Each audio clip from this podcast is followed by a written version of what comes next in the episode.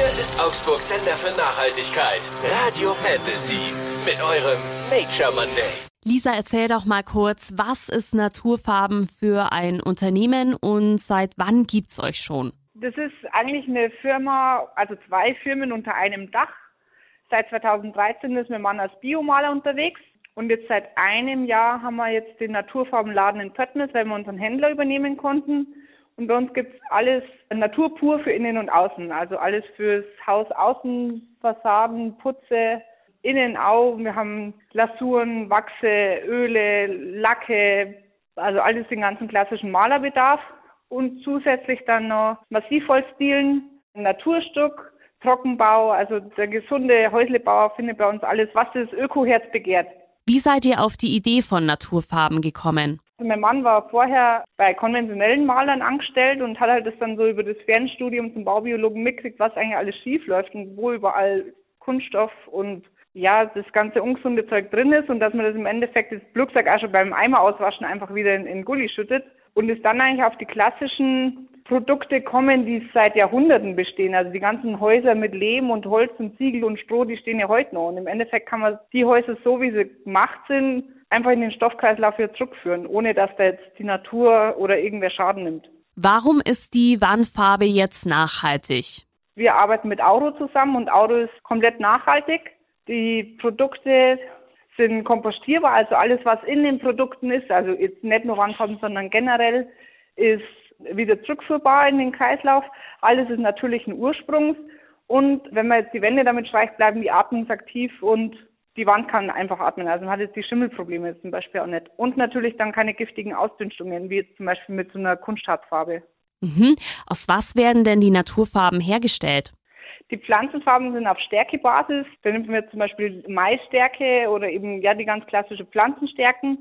Dann gibt's nur die Kalkfarben, da nimmt man das Kalkgestein also den ganz reinen puren Kalk oder dann Lehmfarben mit Lehmgestein.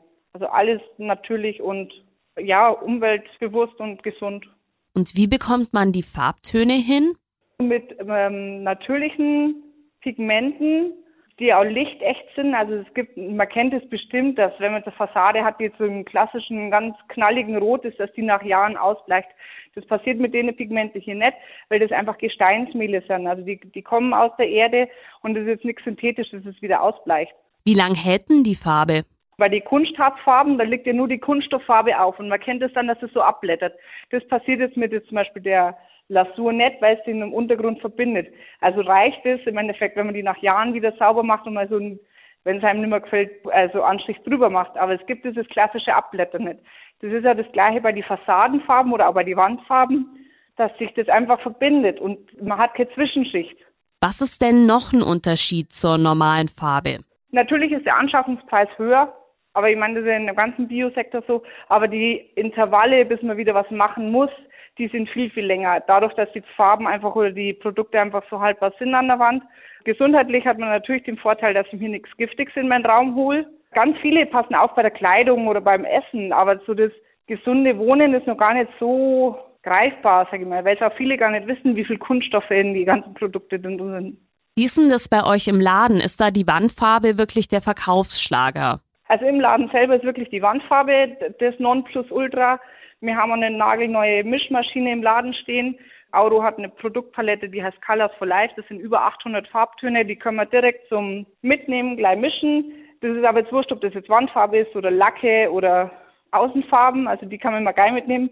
Und beim Biomalerbetrieb, da ist wirklich der Verkaufsschlager gerade ähm, Lehmputz. Also Lehmputz schlägt gerade ein und geht durch die Decke. Da gibt es dann auch ganz coole Zuschläge mit Stroh, Dill oder Glimmer. Also Öko ist es nicht nur fadbraun, da gibt es auch knallige Sachen. Also das Bewusstsein für nachhaltige Wandfarbe wächst also. Das auf alle Fälle. Wir haben auch jetzt ganz viele junge Familien, die jetzt einfach kommen. Oder, oder dann wieder, sag ich mal, die ältere Generation, die renoviert und dann sagt, jetzt haben wir so lange so viel Mist in der Wohnung gehabt, jetzt wollen wir was anderes.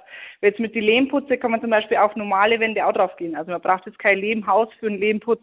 Und noch zum Thema Auftragen, gibt's da irgendwelche Unterschiede oder funktioniert das wie mit der normalen Farbe auch? Die Wandfarbe, die, das ist die 321 Euro, arbeitet damit Nummern.